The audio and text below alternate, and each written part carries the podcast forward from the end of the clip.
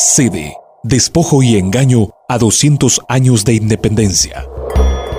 A diferencia de lo que proponía Paul Robert, el promotor de las ciudades modelo de la primera versión de regiones especiales de desarrollo, él proponía que fueran en zonas no habitadas, en zonas rurales, que hubiera un código de ética, un comité de ética y un país que apadrinara que las cosas se hacían correctamente. Y este gobierno junto con los finales de la administración de Porfirio Lobo Sosa, autorizaron otras figuras completamente diferentes. Aquí ya prácticamente el Estado de Derecho ha desaparecido. En la entrega anterior hablamos de Honduras Próspera, dedicada a la inversión turística. Hoy les contamos sobre otras dos sedes que ya se establecieron en Choloma, departamento de Cortés, y en San Marcos de Colón, en Choluteca. Soy Alberto Laínez y Karen Paredes y les invitamos a quedarse con Radio Progreso para continuar escuchando nuestro especial La Sede, Despojo y Engaño a 200 años de independencia. Sede Ciudad Morazán.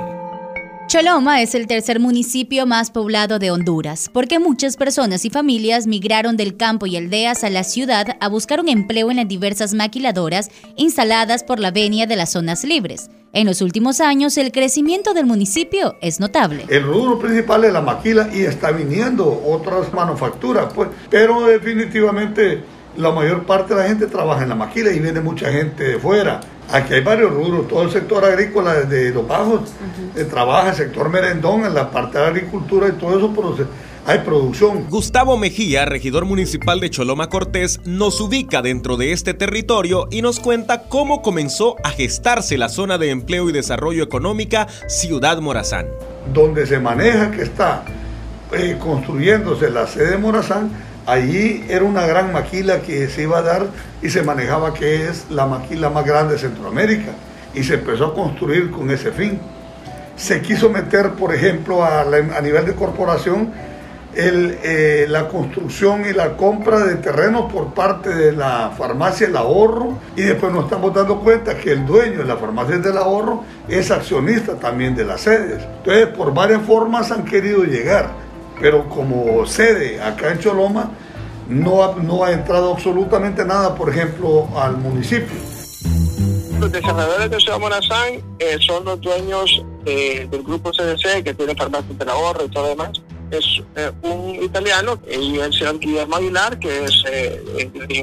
Pero ellos tienen 20 años de estar en el país. Pues. Y estamos trayendo, y de hecho ya se, quedan pláticas con inversionistas de Europa a medida que, que, se va generando la confianza de los negocios que se están haciendo, vamos a traer eh, más inversionistas.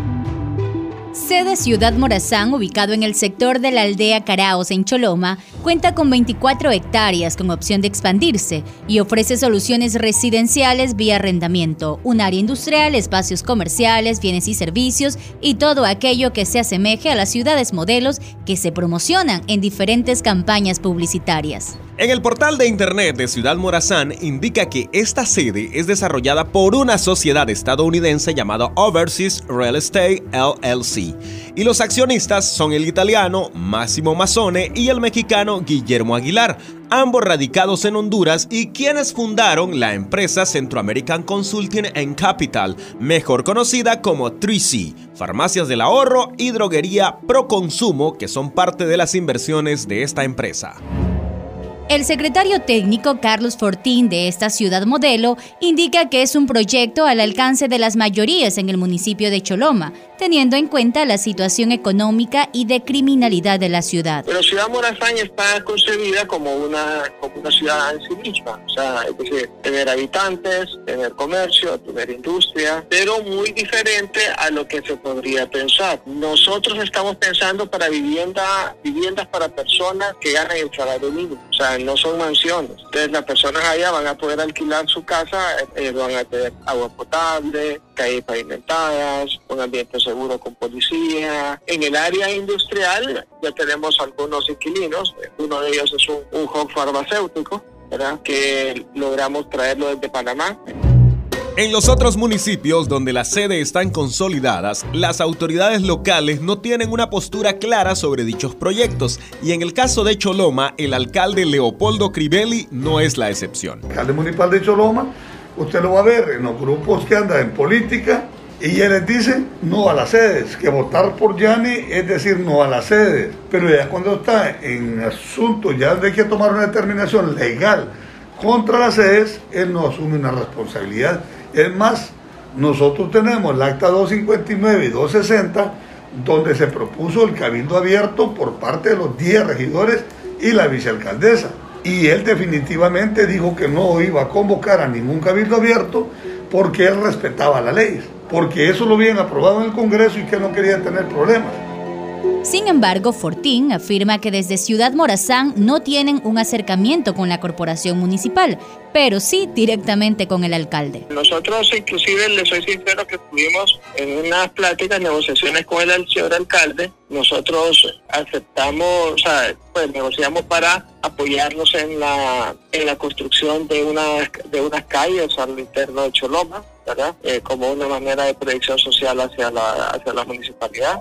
Gustavo Mejía aduce que el empresariado de Choloma no ha tomado una decisión sobre la sede Morazán, pero asegura que los desarrolladores del proyecto buscan seducir a los empresarios locales para que se adhieran a la ciudad modelo. Si los empresarios locales se van a Ciudad Morazán recibiendo todos los beneficios tributarios, ¿qué sucede con los impuestos que recibe la municipalidad? ¿En qué posición quedan los trabajadores de estas empresas? Evangelina Argueta, dirigente sindical de la Central General de Trabajadores, afirma que la instalación de la sede es una amenaza para los trabajadores y trabajadoras. Ese es uno de los temas gravísimos en, la historia que le, va, que le puede pasar a Honduras en tema de derechos laborales sobre todo. Si nosotros nos, nos regresamos cuando inicia las zonas libres en Honduras, ¿verdad? Que estamos hablando del 80, de 1983-84, y solo vea cuántos años tenemos en este momento, cómo luchamos para tener una libertad más o menos relativa a libertad sindical. En realidad hemos tratado hasta de conversar con personas que están en esas zonas y es hasta como que imposible hablar con ellos se aprovecharon de, personas que en algún momento hasta el nivel de educación les ha faltado, entonces no tienen acceso a tener información realmente de qué significa lo que están haciendo en su, en su territorio. Actualmente, Ciudad Morazán está operando con un aproximado de 80 a 90 empleados, con miras a mayores contrataciones cuando las empresas comiencen labores. En el campo habitacional, en las próximas semanas estarán entregando los primeros arrendamientos. Mientras la sede avanza, la ciudadanía organizada de Choloma sigue exigiendo a las autoridades municipales la oportunidad de un cabildo abierto para declarar al municipio libre de sede. Las movilizaciones sociales son lo mejor que podemos estar haciendo y necesitamos hacer más. Dejemos de estar haciendo movilizaciones en las redes sociales, hagamos acciones en la calle, acciones de verdad. Sede Orquídea. Bueno, venimos aquí porque es la zona ideal. Y yo ya la conocía, la zona desde hace como 20 años que he estado visitando San Marcos de Colón como dando asesoría técnica a los productores de la zona y ya conocíamos aquí. Y pues nos venimos a buscar a alguien que vendiera tierra y eh, José Ángel Mendoza, mejor conocido como Changel, tenía esta propiedad en venta y nos la vendió a buen precio. Nos vamos al sur de Honduras. El clima cálido de la aldea Las Tapias en San Marcos de Colón Choluteca le ha dado vida a la sede Orquídea a través de la inversión Agroalfa, una industria dedicada hasta el momento a la producción de chile. Ricardo Lardizábal, uno de los inversionistas mayoritarios del proyecto, explica que la razón por la cual decidieron hacerlo bajo el paraguas de sede Orquídea fue por la facilidad que le dio el Comité de Adopción de Mejores Prácticas para agilizar todos los trámites administrativos que le permitirá la exoneración de impuestos al momento de exportar productos. El CAM es el grupo reducido de personas que promueven la sede en el país. Entre las figuras que destacan está el secretario de la presidencia, Eval Díaz. Porque me da la exoneración, que no voy a pagar los impuestos. la sede lo que hace es hacerme el trámite más sencillo. Lo que le expliqué yo, la SOLI toma dos años, tres años poder hacer toda esa tramitología en la sede solo toma dos a tres meses. Entonces nos permitió poder decirle al comprador, sí, te vamos a entregar tu chile en, noviembre, que te vamos a salir en noviembre te entregamos tu chile, danos el contrato. Eso es, es lo que la sede nos facilitó. La zona sur de Honduras es una de las más empobrecidas. Por esta razón, la municipalidad de San Marcos de Colón no encontró problema alguno para que se instalara la sede Orquídea. A la, municipalidad, la empresa llega con una licencia ambiental al Departamento de Tributación, una constitución de empresa con el nombre de Agroalfa. Pues para nosotros, una empresa más Así es como la municipalidad entonces se da cuenta de que hay una empresa nueva que está generando empleo, lo cual es muy positivo para nuestro municipio. La, alcaldía municipal descansa enormemente cuando hay fuentes de empleo y lo más importante, las familias tienen eh, que llevar a su mesa para sustento de, de sus hijos.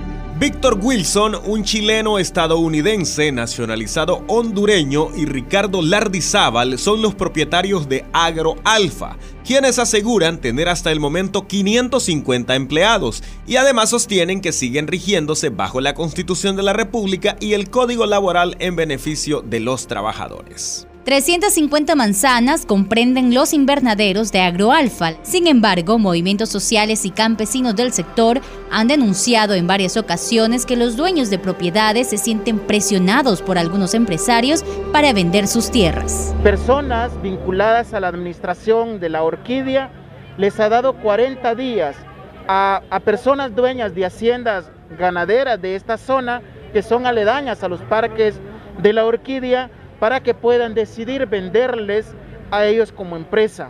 De lo contrario, si ellos no deciden vender, la empresa estaría haciendo uso que le da la ley en el artículo 26, el artículo 27 y 28 de la ley orgánica de las sedes. La zona sur de Honduras, específicamente en Choluteca, necesita desarrollo e inversión para fortalecer la economía de la población aunque esto signifique sacrificar los derechos laborales y la soberanía territorial. Haciendo un recorrido por estas tres zonas, Honduras Próspera, Ciudad Morazán y Sede Orquídea, podemos concluir tres cosas. Primero, que las autoridades locales no asumen una posición contundente con respecto a la sede, por complicidad. ¿Compromisos o intereses de por medio? ¿Responden a una línea política partidaria? 2. La ciudadanía en los territorios no asume un papel beligerante por apatía, desinformación o necesidad económica. Elvin Hernández, investigador y analista del equipo de reflexión, investigación y comunicación ERIC, lo explica de la siguiente manera. Que yo intuyo que poco a poco la gente se irá dando cuenta que eso es una, que eso es una farsa que lo presentan como empleo de desarrollo, pero que eso no llega nunca a las comunidades porque nunca llegó ni con la minería y nunca llegó con las represas hidroeléctricas y tampoco llegó empleo con las famosas alianzas público-privadas. 3. Las zonas de empleo y desarrollo económico en Honduras están consolidadas no las detiene una campaña electoral. A juicio del economista Fernando García, se necesita la participación activa de la ciudadanía hondureña. Lógicamente, a nivel nacional también hacer lo correspondiente con las declaraciones de cabildos abiertos cada día más eh, general. Gracias por acompañarnos y espere nuestra próxima entrega donde profundizaremos en el estamento jurídico en el cual se sostienen las zonas de empleo y desarrollo económico. La sede, despojo y engaño a 200 años de independencia.